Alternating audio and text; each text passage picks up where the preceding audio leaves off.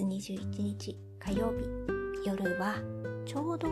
えー、22時を回ったところです。ちょっとあの夜の時間帯にあのあ今撮れるなと思ったので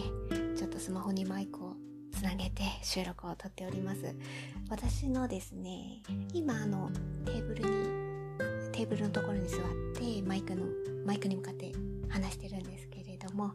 私のちょっと左側にある座布団はです。座布団にうちの猫様が丸くなって寝てるところです。うちの猫様ってね手の届くとこにいるんですよ結構。なんかもう、えー、まあ今そうですね10時過ぎたところですので夜ご飯も、えー、18時過ぎに食べて毛づくろいをしてそして丸くなってぐっすり寝てうんもうなんかだいぶ爆睡してるところです。こういうね姿をね眺めながらこう心穏やかに過ごせるのは本当私の癒しですよ。なんかそんなことを思っております。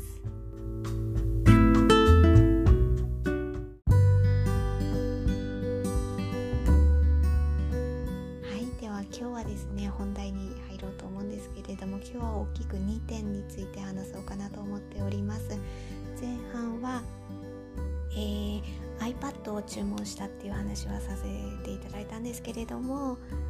今ね届くのを待ってるところなんです。でその iPad が届いたらやってみたいこと。そして後半にはあのまたまたこう手に入れた文房具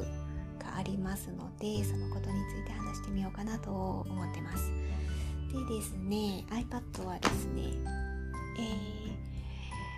ー、本体が届くのは24日の金曜日です。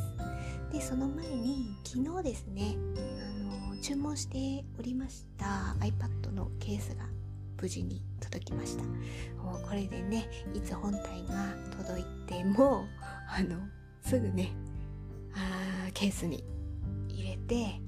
ちゃんとこうなんだろう四隅を保護して。まあ傷なんかはね何かしらでいずれついてしまうかもしれないですけれども。やっぱり買って早々は大事に細心の注意を払って使いたいなとは思っててまあとりあえずケースが届いたのでちょっと一安心で iPad ですとやっぱりペンですよね。であ純正の Apple Pencil あで私は、えー、第9世代あ無印 iPad の第9世代を購入しました。でそうなると Apple Pencil は第1世代っていうんですか？になるんですけれども私はそこまで何かにこう強い目的があるとか仕事で使うとかそういうタイプではないので、あ、純正のものではなくてあのスタイラスペンというかですね3000前後で調べると買えるみたいなので、うん、結論を言えばまだ注文してないんですよ。うんあの要するにこう第9世代に合ってるか使えるかとかそういうのがちょっとよくわかんないのでその辺のレビューをあレビューとか概要欄の説明とかまだ更新されてないからあの第8世代とかそういうことは書いてるんですけどでも多分使えるんだろうななんては思いつつ、まあ、ちょっとわかんないのでそちらの方は様子を見てる感じです。あのおいおい きっとレビューとか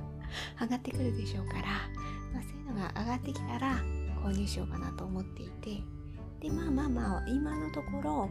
本体が届いたらやってみたいことみたいなことをちょっと話そうかなと思っておりましてまずはあの家計管理的なところを iPad でしたいなって思っていて、まあ、今までもあの家計簿のアプリですね。もう連携できるものは連携して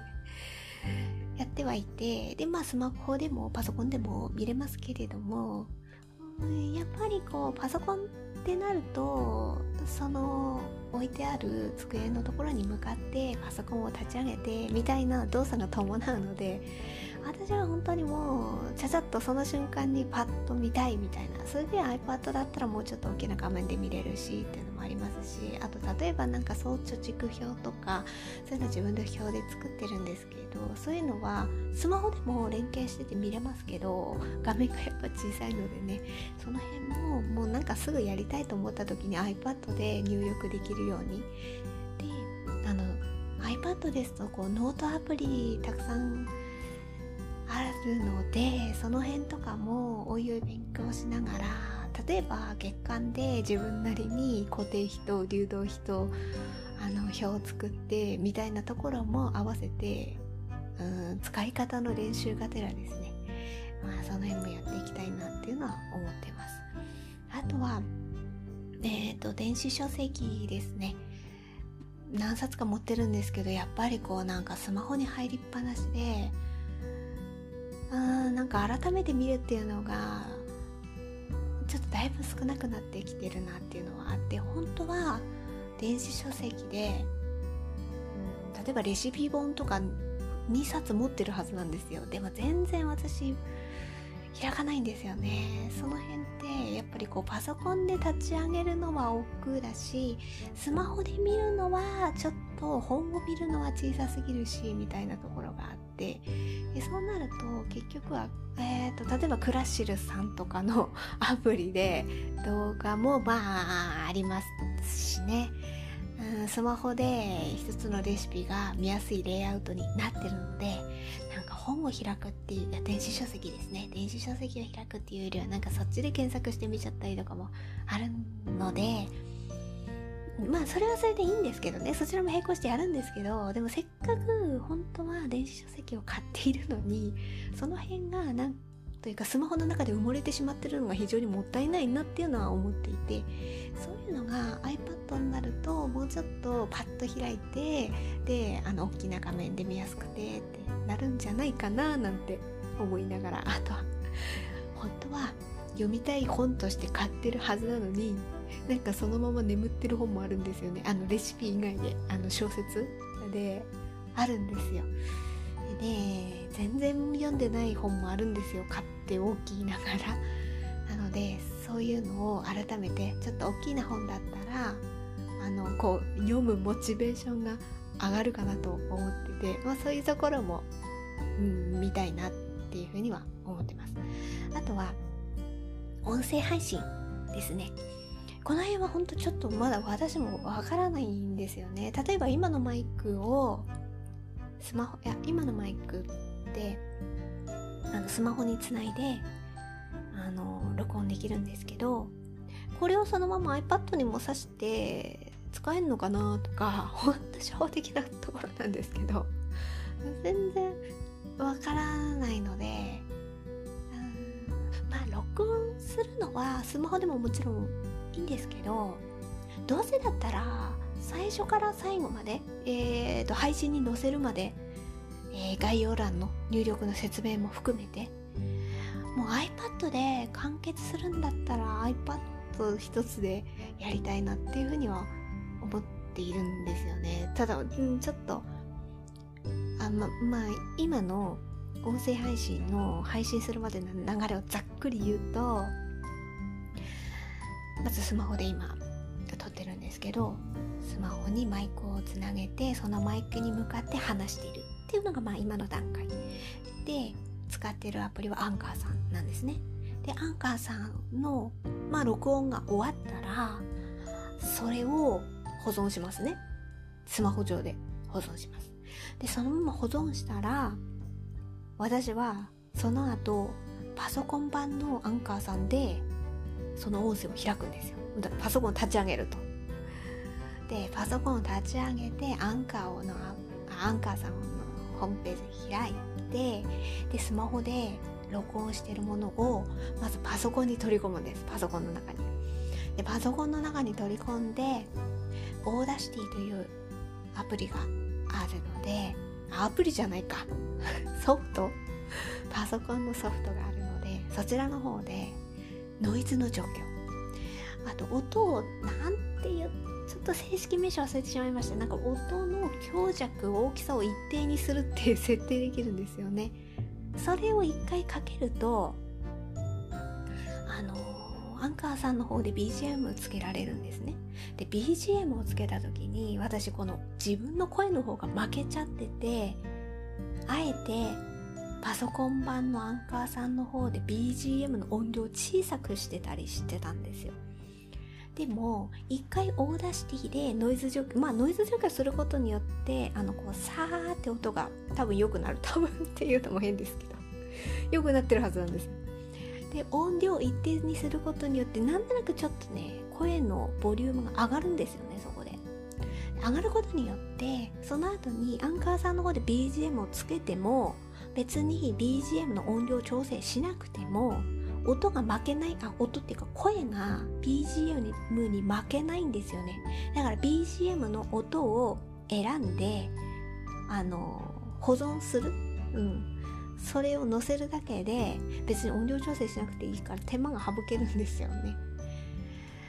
でそれをやってまああとは概要欄に説明私あの何分からこのことについて話すっていうのをちょっと3つの項目ぐらいに分けてるんですね。まあそうしないとこうなんかあの別にこれ興味ないよってところもあると思いますので、まあ、そういうところは省いていただいてって思いなんかちょっと申し訳ない気分になってしまいますので私が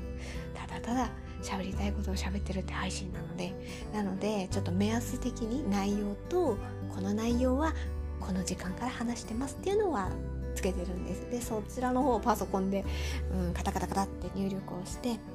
それをアンカーさんの方に載せてででまたその後に今度スマホ版のアンカーさんのアプリに今度戻ってくるんですよ。で戻ってきて何するかっていうとあなんて言うんですか。えっ、ー、とチャプター？チャプテをじゃあじゃあチャプターをつけてチャプターでしたっけ？とにかくこうセクションで区切るんですよ。で私いつも3分割にしてるんですね。3分割にしてオープニングの雑談。であとは本本編のうんちょっと大きな項目2つ。ということで合わせて3つ。でその3つで BGM を変えてるんですね。でその BGM を変えるところのこの区切りとかをつけてその、えーと、と区切りをつけた後にそこに BGM を載せるっていうのをアプリの方に戻ってきてやるんですよ。でそこまでやってでやっと配信っていう流れだからアプリで撮ってパソコンで編集してまたアプリに戻ってそして配信っていうこう工程があるんですよ。その工程をね全部ね iPad 一つで終わらせられたらいいなって思ってます。できるのかがわからない。あの Audacity の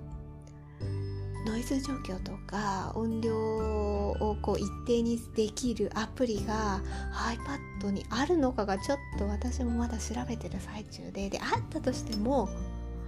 まあねちょっとなんかこうなかなかこう金額がね 料金がかかってしまったりとかそのアプリを購入するのに無料のであるのかであったとしてもその辺を自分の納得いく音質にできるのかとかあとその操作性を覚えんのができるかなとかまあそもそもそういうアプリがあるのかなから調べなければいけないんですけれども Audacity はねなんとかあのできるようになったのでただまあその Audacity はこうパソコンじゃないとできないのでそれが Audacity じゃないアプリがあるのかな？iPad にあるのかな？っていうところ？そういうのをちょっとまあなんかでもまあねあの興味があることを調べたいなこれやってみたいなって思えるかどうかっていうところがなんか私にとっては大事かなっていうのがあるので、まあ、その辺りのことを iPad が届いたらやってみたいなって 思ってます。でもなんかいろいろ情報を見るのもあまあ SNS を見るのも iPad の方があどうなんですかねそのアプリによって見やすいとかちょっとスマホの方が見やすいなとか思うのもあるのかな。うんそのあたりもわかんないですけれども。あのそういうところでこれやってみましたとかこれができるようになりましたとかそういうのも私は音声配信でやっていきたいなって思ってます。あの本当にアンドロイドしか使ったことのないああの私がしかも別にあの仕事で今まで何かあの慣れ親しんできたわけでもない 私がどれだけのことができるのかっていうのをまああのあ今こういうこともできるんだみたいなあこう新鮮な気持ちもそのまま音声に、いいななんては思ってます。でそうですね。金曜日。はい金曜日を、時々あの出荷状況なんかを見ちゃったりしてね。ああ今準備中かみたいな。でもそういうのは定番なんですかね。皆さんそんなことを思ったりもするのかななんて。まあ私もその中の一人に初めてなりました。アップル製品のあこういう注文をしたの。初めてなので、あ、あのその日が来るのをちょっと楽しみに待ちたいと思います。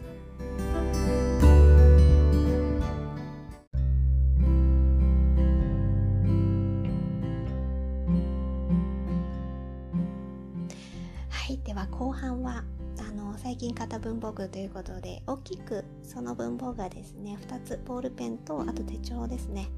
その2点についてお話しようかなと思っております。でまず1点目ボールペン。こちらの方は前回の配信でも触れたの気になってる文房具があるんですっていうことでお話しさせていただいたんですけれどもユニボール 1F ですね。えー、こちらの方を手に入れました。結論を言えば前回の配信の時に1本か2本かちょっと買うの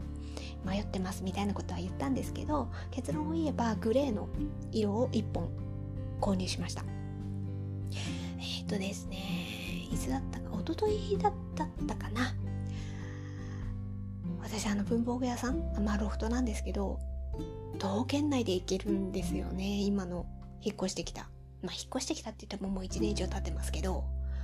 こんなにロフトさんに近いところに住めたの初めてで本当ありがたいなっていうふうに思ってます。あの検索できたりするので。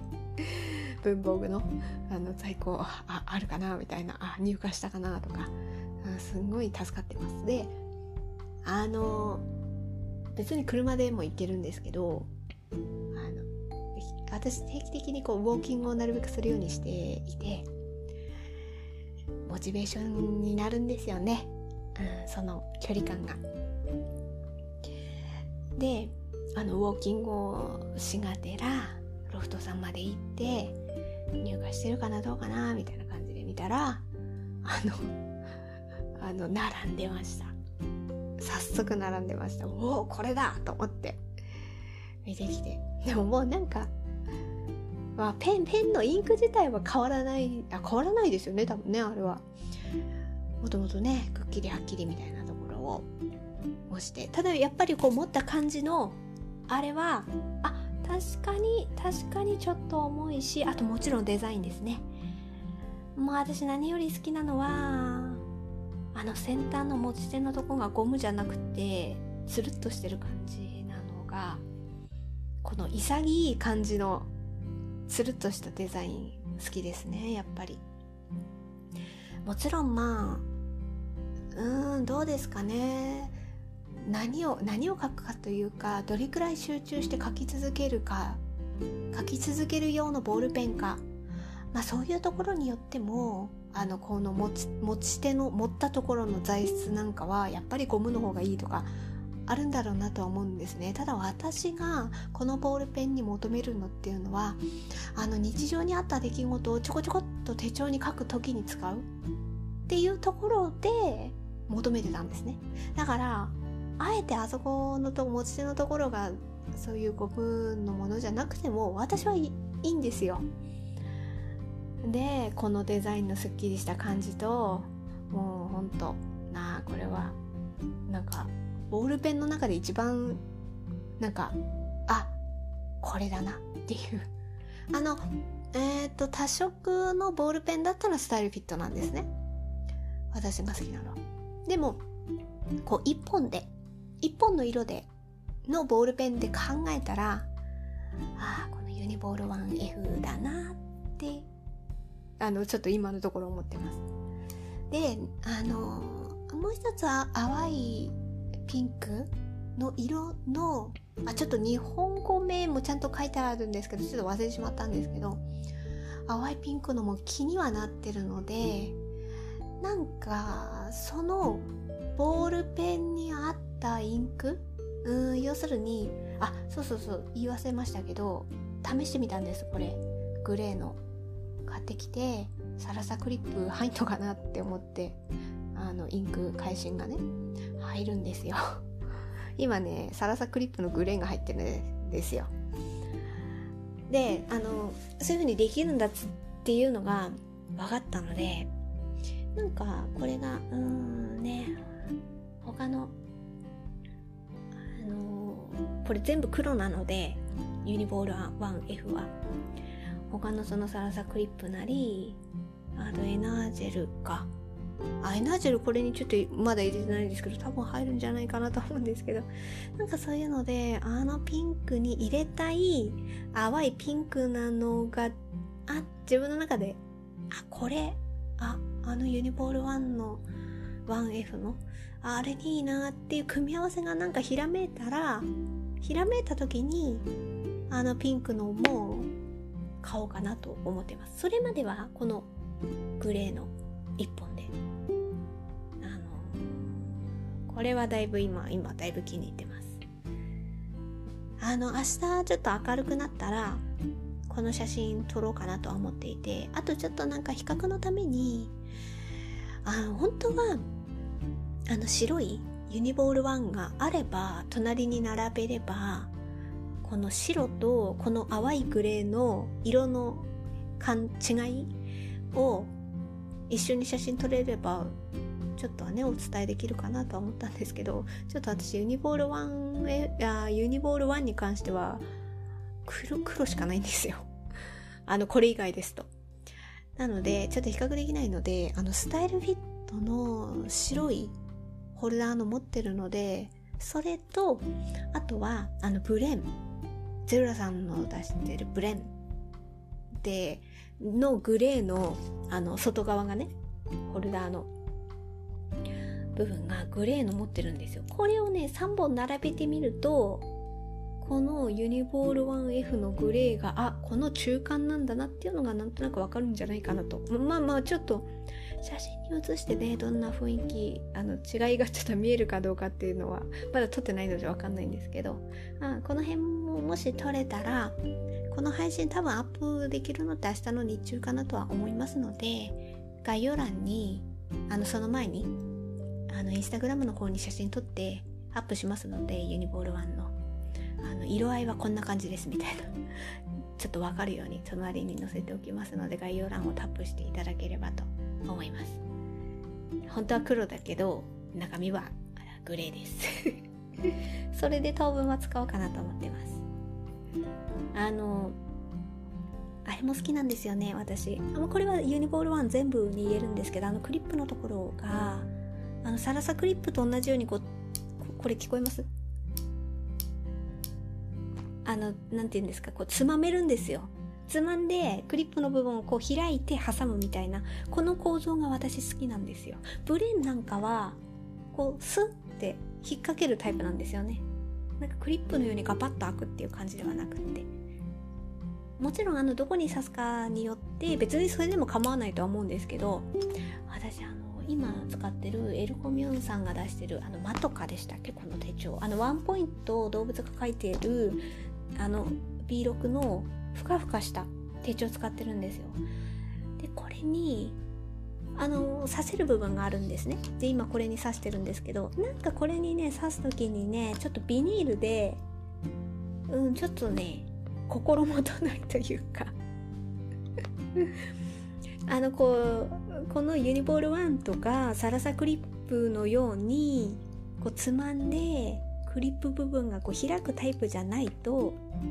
ただ差し込むだけだとちょっと抵抗感っていうかな何て言うかなここがちょっと破れてきちゃうんじゃないかなってちょっと心配になるんですよね。だからこのユニボール 1F のこのクリップがねいいいいんですよ。ちょうどこれを開い指でつまんで開いてスッと刺すみたいな。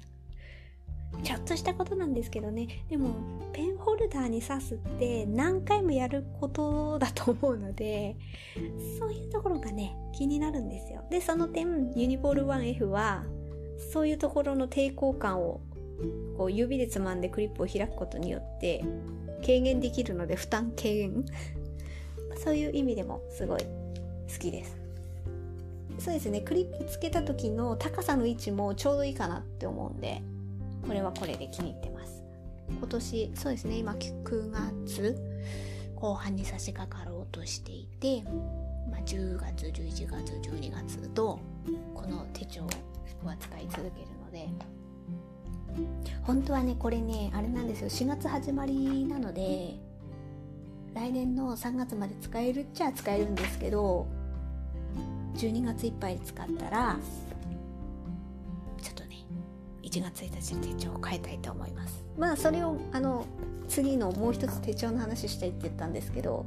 それで話そうかなと思ったんですけどこれもねもうちょっと前だったんですけど私配信でちゃんとこれ喋ってなかったと思ってあの今日話そうかなと思ったんですけど来年の手帳えっ、ー、と初ですねこれ。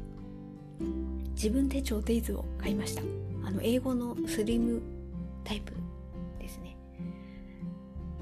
えっ、ー、とデイズの方は確かこの英語スリムとあと多分 P6 でしたっけ？もう一回りちっちゃいのも確かあ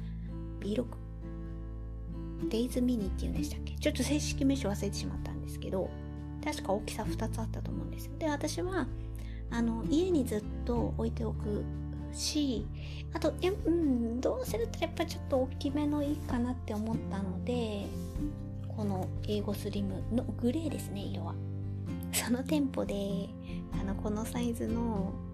あのラストワンでした。まあ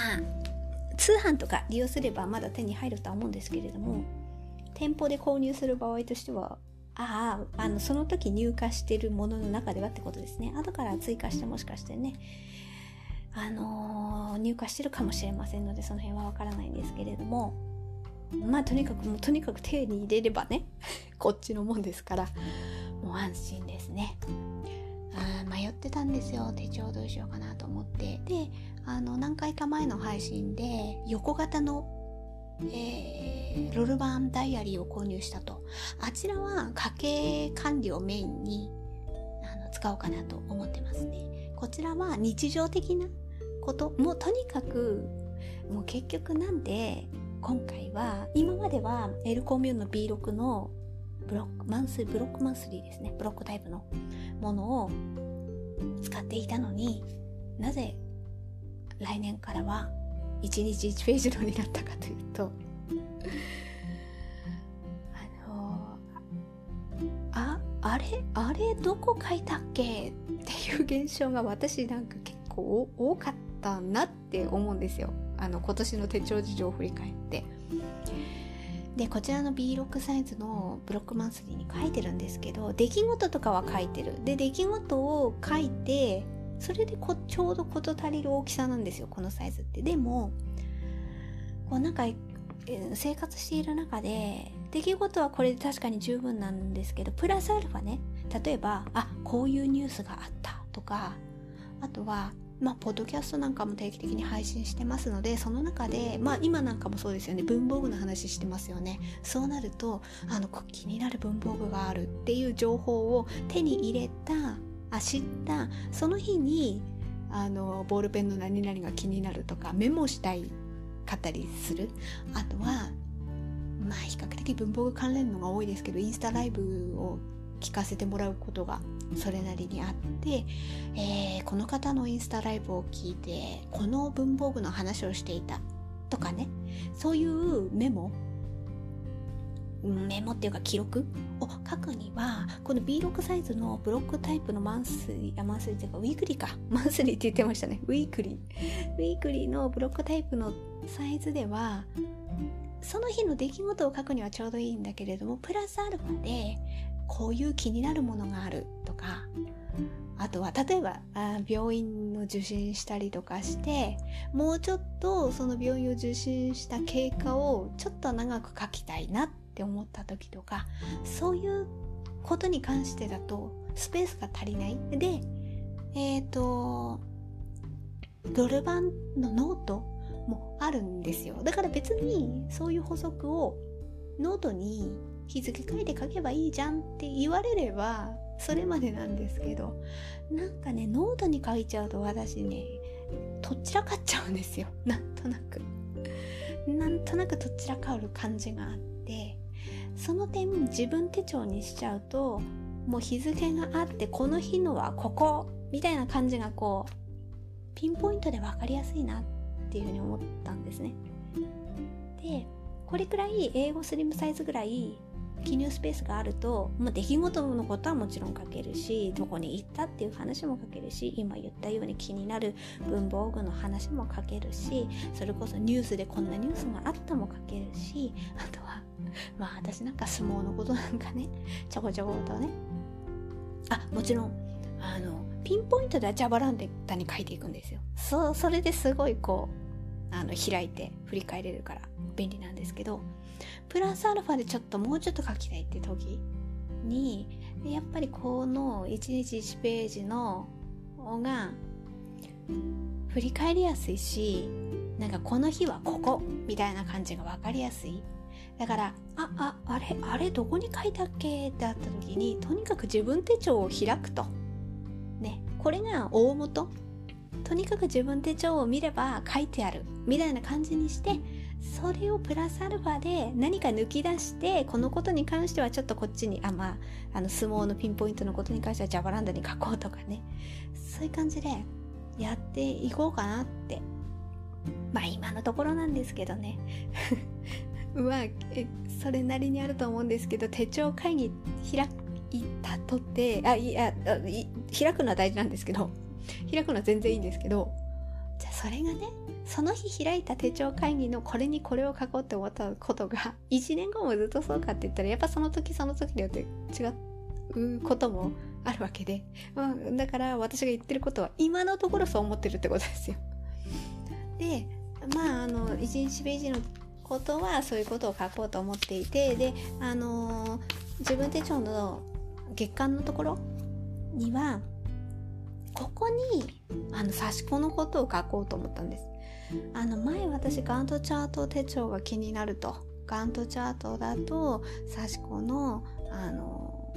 何て言うか今のここまでさせたとか今この模様を指してるとかでこの日に刺し終わったとかそういうのをガントチャートだとあの刺し子の模様をタイトルのところに一番左側に書いてで日付がこうバーっと振ってあるからあのこの日から刺し始め刺し終わりとかそういうのが書きやすいなって思ってて。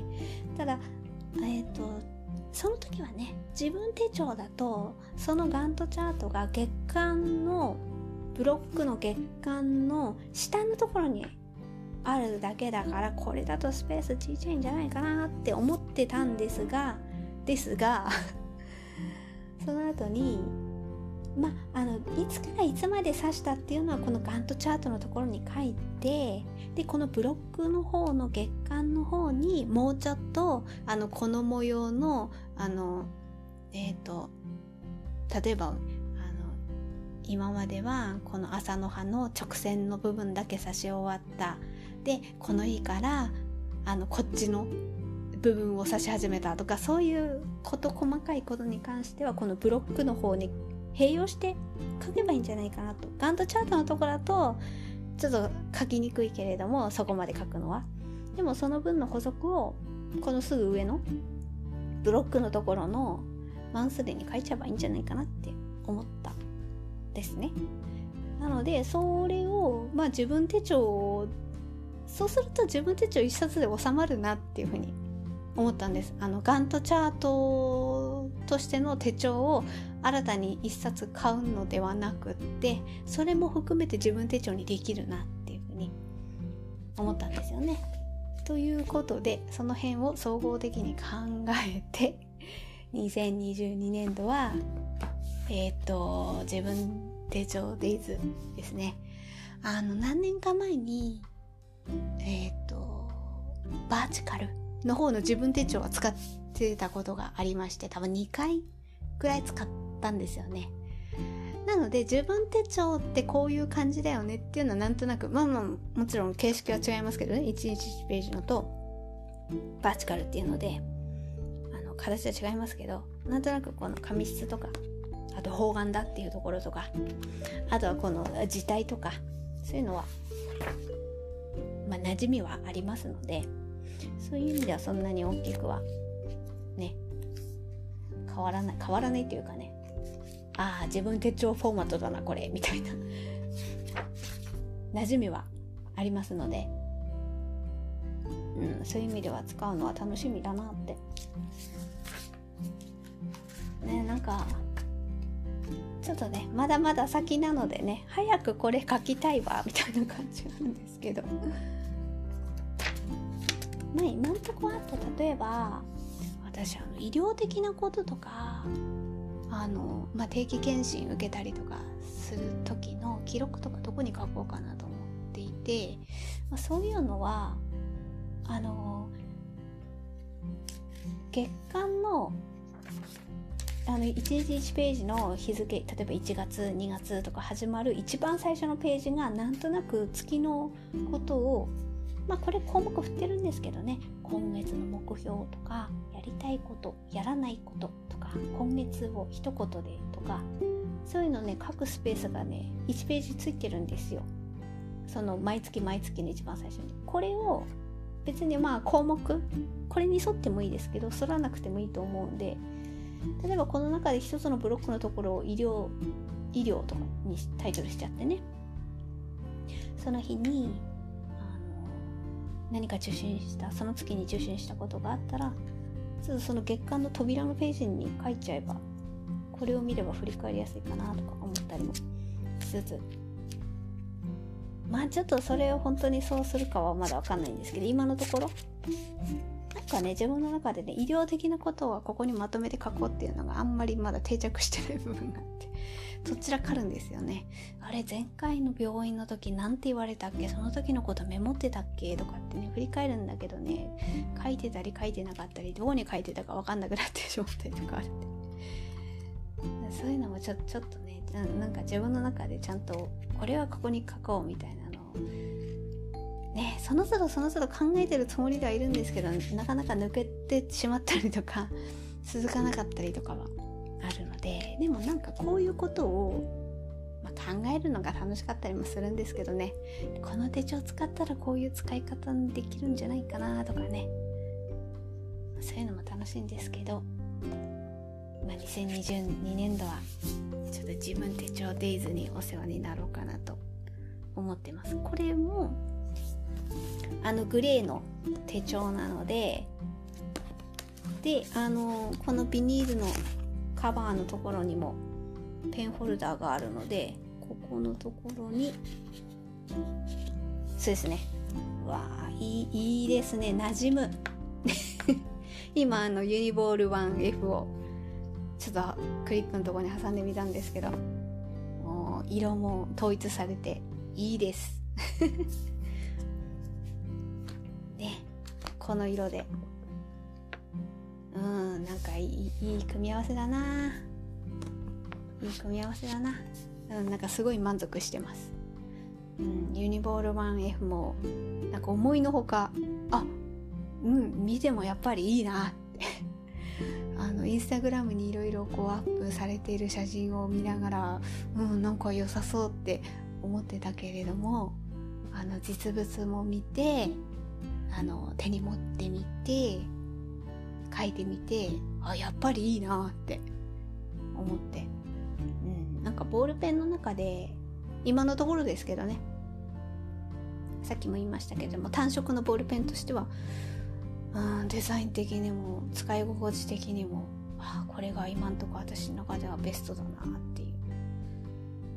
ちょっとまあの比較的まあちょっと300円っていう値段がねあの100円台のボールペンよりはちょっと値段はあれかもしれないけれどもそこまでも高くないしでなおかつそこまでカジュアルすぎもしないしでも高級すぎもしないっていうかカジュアルな万年筆よりはあ万年筆じゃないですね。ボールペンよりはちょっと大人な感じもするしみたいな。その辺のバランスが私が書きたいなって思えるものとしてちょうどいいなっていう。なんかすごいなんかこういうねお気に入りの文房具に出会えると幸せですよね。今非常に幸せをかみしめている。ね。とにかくボールペンだと使い続けられますしねインクを変えればね。あし気にあまあちょっとまた話題がちょっと今ふと思いちゃったけど。あのいつだかの配信でも言ったあのみどりさんの B7 の横型のメモん。リングメモって言ったかな？みどりさんのリングメモ？B7 サイズの？あれが本当にどどこに？どこに？あのみどりさんの通販とかではあります。ただね自分が行ける範囲の文房具屋さんで前買ったとこの文房具屋さんにもなんか在庫がなくなっちゃっててもうそれっきりみたいな感じになってるのがすごい気になるんですよやっぱりなんか文房具ってまあそれはねあの買う側の勝手な言い分で申し訳ないですけれどもあそこの文房あ文房具屋さんにはあれは売ってるからいつでも買えるから大丈夫みたいな安心感が欲しいんですよね。このね B7 のリングメモだけがねなんか私のちょっと気持ちをねあれどこ次どこで買ったらいいんだろう大丈夫かなずっと売ってるかなっていう気持ちが駆られていてだんだんあのちょっとおかわりそろそろしたいんで、まままあ別にあのここ1週間でもう終わっちゃうっていうあれではないんですけどまだ書けるんですけど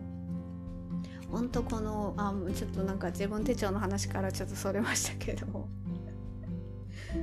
この B7 のこのメモリングメモが本当に私すごい好きでその日の夜ご飯に何作ろうって箇条書きにするのもいいしあのこの音声配信で大まかに何喋ろうかなってちょっと書き出すにもちょうどいいしあと今日一日家事をこれやろうって思った時に、まあ何、順番っていうよりはとにかく何やろうっていうのを書き出すにもちょうどいいんですよ。なんかあの後々まで取っておきたいってものは別ですけどそういう箇条書き的なちょっと頭を整理したい。でもそこまであのロール板ほど大きく大きな場所もいらなくてちょっとメモ的に書きたいっていう時にこのサイズがちょうどいいんですよ。この B7 のサイズこの横型っていうのがほんとちょうどよくて他にないんですよこれ。A6 とかはあるしあの縦型であののノートはあるんですよ。でもそれだと大きいし横型で書きたいんですよね。もうななんか私はなんで今この話をあの収録撮る前まではこのみどりさんのリングメモの話するつもり全然なかったんですけど今ちょっとふとリングメモが目に入った時にあの大丈夫だろうか？これからも作り続けてくださるんだろうかっていう不安に駆られて今。思わず前もどっかの配信にこれ言ったような気もするんですけどね。今いいんです私は。あのただただなんか自分の好きなことを喋りたいポッドキャストなので。ねほんとね。なんかそういうのが安心したい。在庫なくなったらどうしようとか廃盤になったらどうしようとかなんかそういうのがね特に自分のこの好きな文房具に関してあったら悲しいんですよ。本当に。まあねでもねあの作りすぎて在庫抱えてみたいなことになったら本当申し訳ないからねなんかずっと作り続けろなんてもそんな言えないんですけどただやっぱり自分が好きなものは好きだってアピールはしたいのでとにかく私はこのみどりさんのメモ帳としてはこのみどりさんのリンゴメモが一番大好き。本当はね方眼が好きなんですけどね私。でもねこれ方眼ではないんですけどでもやっぱりこの形はこれしかないからこれがすごい好き。っていうのを全然今それましたね。ということではい。だらだらお話しさせていただきましたがえーと今日はですね何をお話したかというかというとまずあの前半は iPad ですね。iPad を購入して、えー、24日の金曜日に届く予定ですのであの届いたら何をやりたいかっていうことをちょっとお話しさせていただいてで後半は文房具についてユニボール 1F あと自分手帳デイズそしてちょっと話す予定ではなかったんですけどまたなんかこのリングメモみどりさんの B7 サイズのリングメモについてお話しさせていただきました。はい。なんか今 なんでかこの時間なのにすごい今なんか喋ってエネルギーを使ったからなのかすごい今お腹が空いてきました。はい。では何かありましたら Twitter もやっております。概要欄にお手入りフォームもありますので何かありましたらそちらからどうぞあのお気軽によろしくお願いいたします。最後まで聞いていただいてありがとうございました。また収録撮ります。ありがとうございました。